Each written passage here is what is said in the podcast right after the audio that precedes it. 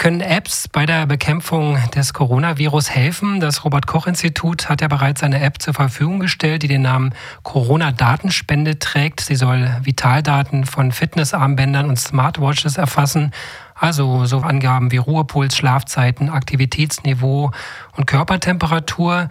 Wenn dann genügend Smartphone-Besitzer die App nutzen, können aus den gelieferten Daten Rückschlüsse auf die Ausbreitungsgeschwindigkeit des Virus gezogen werden und verlässliche Schätzungen des Anteils der symptomatischen Nutzer an der Gesamtbevölkerung vorgenommen werden. Die App fragt bei der Installation lediglich die Postleitzahl und biologische Daten wie Geschlecht, Alter, Gewicht und Größe ab. In den USA liegen bereits Erfahrungen vor, die bestätigen, dass mit Hilfe einer derartigen App bei Grippewellen hinreichend genaue Hochrechnungen auf die Gesamtbevölkerung möglich sind. Daher kann erwartet werden, dass die Corona-Datenspende es erleichtern wird, die Wirksamkeit der gegen die Ausbreitung des Coronavirus ergriffenen Maßnahmen zu beurteilen. Diese App ist leider keine Open-Source-App, sofern die versprochene Anonymisierung jedoch wirklich korrekt implementiert ist, kann sie unter Datenschutzgesichtspunkten also unproblematisch gelten. Ihre Nutzung ist sowieso vollkommen freiwillig. Weniger übersichtlich ist die Lage beim Thema Kontaktverfolgungs-Apps. Diese auf dem Smartphone der Nutzer installierten Apps kommunizieren untereinander und müssen natürlich letztendlich eine Rückmeldung an betroffene Anwender und die Gesundheitsämter ermöglichen, nachdem dann ein Infizierter mit anderen Personen in Kontakt gekommen ist, wenn sie ihren Zweck erfüllen sollen.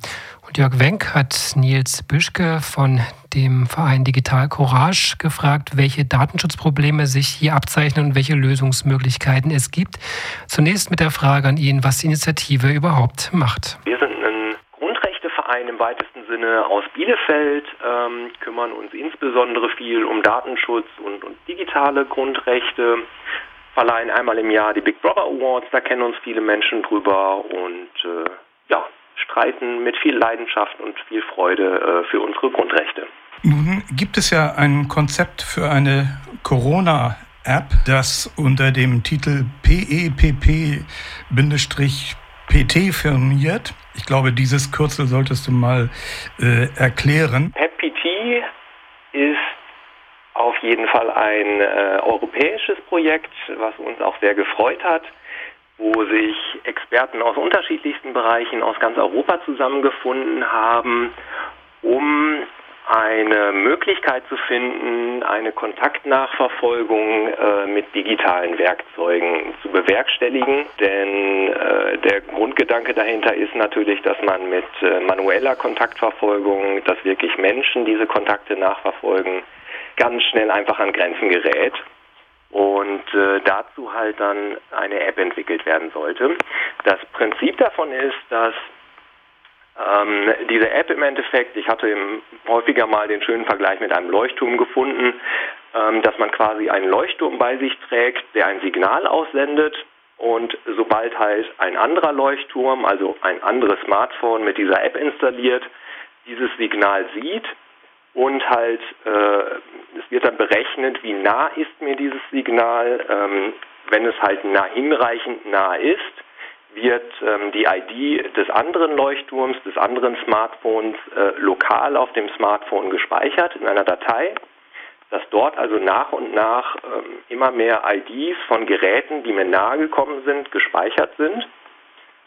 Und ähm, wenn jetzt quasi niemand im Nachhinein positiv getestet wird, dann passiert mit diesen Daten auch nichts weiter, dann werden sie einfach nach einer Ablauf einer Frist, ähm, die epidemiologisch natürlich begründet ist, äh, gelöscht und gut ist. Ähm, wenn jetzt jedoch jemand vom Gesundheitsamt positiv getestet wird, dann bekommt derjenige einen Code, äh, um halt Missbrauch auch vorzubeugen und kann mit diesem Code dann seine Kontaktliste mit den ganzen IDs, die da drin stehen, ähm, an einen Server hochladen und ähm, gleichzeitig prüfen diese Apps natürlich auch im Hintergrund immer, ähm, liegen für mich selbst, für meine eigene ID Nachrichten vor. Und äh, findet sie jetzt heraus, dass quasi die eigene ID auf dem Server markiert wurde, also markiert wurde als ist möglicherweise jemandem positiv getesteten nahegekommen, Dann wiederum schlägt diese App Alarm, meldet dies halt dem oder der Benutzerin und äh, fordert halt dazu auf, möglichst äh, sich untersuchen zu lassen, in Quarantäne zu gehen etc. Das ist das Grundprinzip dieser App. Damit sind ja auch Datenschutzprobleme verbunden. Ihr habt zunächst äh, einige Aspekte der vorgeschlagenen Spezifikation positiv bewertet, insbesondere die Tatsache, dass es keine Funkzellenabfrage geben wird.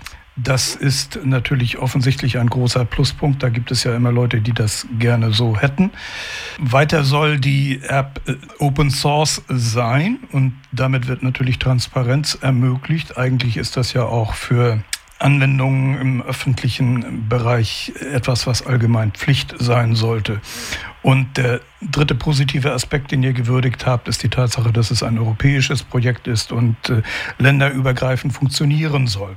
Kommen wir jetzt aber mal zu den Risiken. Was sind die offenen Fragen und die potenziellen Kritikpunkte? Genau, also äh, zuallererst natürlich ähm, äh, Thema Bluetooth ist einfach schwierig äh, da die Technik in den letzten Jahren immer wieder unter Beweis gestellt hat, äh, dass sie doch teils schwere Sicherheitslücken hatte, die dann entsprechend Geräte natürlich auch unsicher machen. Ähm, äh, das ist eine recht komplexe Gemengelage dann am Ende auch, weil natürlich auch Android oder Apple-Geräte unterschiedlich angreifbar sind. Auch unterschiedliche Android-Versionen sind dann auch wiederum nochmal unterschiedlich angreifbar etc. etc. Ähm, das heißt, ähm, es, es wird im Endeffekt am Ende dann auch bei einer Abwägung des Nutzers oder der Nutzerin bleiben, für wie gefährdet, äh, wie gefährlich ist die Situation für mich ganz konkret auf diesem Gerät jetzt Bluetooth äh, dauerhaft aktiv zu halten oder nicht. Das kann man tatsächlich so pauschal dann nicht sagen. Grundsätzlich halten wir es für keine gute Idee, Bluetooth dauerhaft eingeschaltet zu haben. Ähm, hinzu kommt natürlich auch, ähm, unter Android beispielsweise müssen auch Ortsdienste aktiviert sein, was natürlich auch nicht ganz unkritisch ist, äh, da natürlich die Befürchtung besteht, dass dann Google äh, auch einen unerhofften Reichtum an neuen Ortsdaten bekommt. Äh, ein weiteres Problem ist, ähm, des Konzeptes, denn es ist durchaus vorgesehen oder geplant auch, dass die Funktionalität dieser App, ähm, dass halt gescannt wird nach anderen Sachen, ähm, die IDs gespeichert werden, dass diese ganze Funktionalität auch durchaus in andere Apps eingebaut werden können soll. Was natürlich erstmal vom Gedanken nachvollziehbar ist, da man ja auch eine große Verbreitung der App erreichen möchte und wenn sie dann in bestehende eingebaut wird, erreicht man dieses Ziel natürlich schneller. Andererseits sehen wir da die sehr große Gefahr, dass ähm, wenn diese Funktionalität in andere Apps eingebaut wird, als Beispiel Facebook sagt jetzt, wir bauen das bei uns mit ein, sehen wir natürlich die ganz große Gefahr, dass Facebook wiederum im Hintergrund diese Daten äh, unzulässigerweise verknüpft vielleicht und so dann äh, natürlich auch wieder eine Pseudonymität äh, komplett aufgehoben ist Facebook gegenüber. Da kann ich nur beipflichten. Ich glaube, ich würde versuchen, der App aus dem Weg zu gehen, wenn da irgendeine Form von Facebook-Integration vorhanden wäre oder die App zum Beispiel mit Google Maps äh, ja. in Google Maps äh, eingebaut würde. Ihr habt ja äh, bezüglich der Smartphone-Abhängigkeiten die Anregung äh, gemacht, dass es ein Separatgerät geben äh, sollte, wo ich relativ skeptisch bin. Ich kenne zum Beispiel äh, niemanden, der einen sich einen Kartenleser fürs Online-Banking gekauft hat. Mhm. Und äh, für eine begrenzte Nutzungsdauer während einer Pandemie sehe ich da auch wirklich keine großen Aussichten. Also umso wichtiger ja. wäre es dann eben, dass die kritischen Punkte äh, wirklich ähm, auch zufriedenstellend äh, beantwortet werden. Das ist richtig, wobei äh, tatsächlich der, der ähm, Zusatz mit dem Extragerät, äh, ich, ich stimme der Einschätzung grundsätzlich zu, dass das schwierig ist. Ähm, das Argument zielt aber auch darauf ab, dass natürlich gerade ähm, äh, der Teil der Bevölkerung, der zur Risikogruppe zählt, der schon älter ist, häufig nicht unbedingt über ein Smartphone verfügt und somit natürlich von dieser potenziell sinnvollen Maßnahme von vornherein ausgeschlossen ist. was natürlich auch wiederum schwierig ist. Insofern wäre es dann eine Herausforderung, das äh, wirklich sehr billig hinzubekommen, sodass eben das äh, ja, großzügig verteilt werden könnte. Aber ja. meine Skepsis kann ich da nicht unterdrücken. Gibt es noch weitere äh, Punkte, wo ihr potenziell Probleme seht? Ähm, schwierig ist auch noch die geplante zentrale Serverinfrastruktur.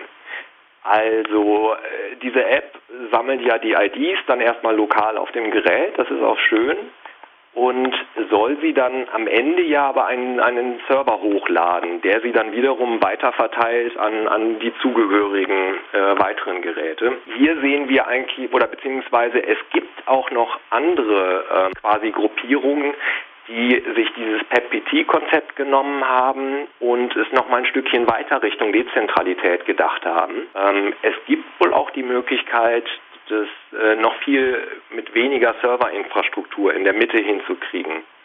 Ähm, so wie es allerdings jetzt derzeit vorgestellt wird, ist dann quasi schon ein recht weitreichendes Vertrauen der Benutzerinnen und Benutzer gegenüber dieser Serverinfrastruktur nötig. Denn diese zentralen Server können natürlich potenziell äh, Nutzer auch äh, eine Pseudonymität äh, aufheben dann in dem Fall. Und äh, wenn es quasi dieses Einfallstor gar nicht geben würde, weil es technisch vielleicht gar nicht unbedingt notwendig ist, äh, wäre das natürlich auch nochmal eine deutliche Verbesserung. Ihr werdet ja, wenn die App dann tatsächlich herausgekommen ist, sie auf diese Fragen hin abklopfen. Und äh, ich hoffe mal, dass, dass, wir dann wieder eine Stellungnahme von euch äh, bekommen und möchte mich jetzt erstmal für das äh, Gespräch bedanken. Jörg Wenk war im Gespräch mit Nils Büschke vom Digital Courage e.V. zur aktuellen in Entwicklung befindlichen Kontaktverfolgungs-App für die Corona-Prävention.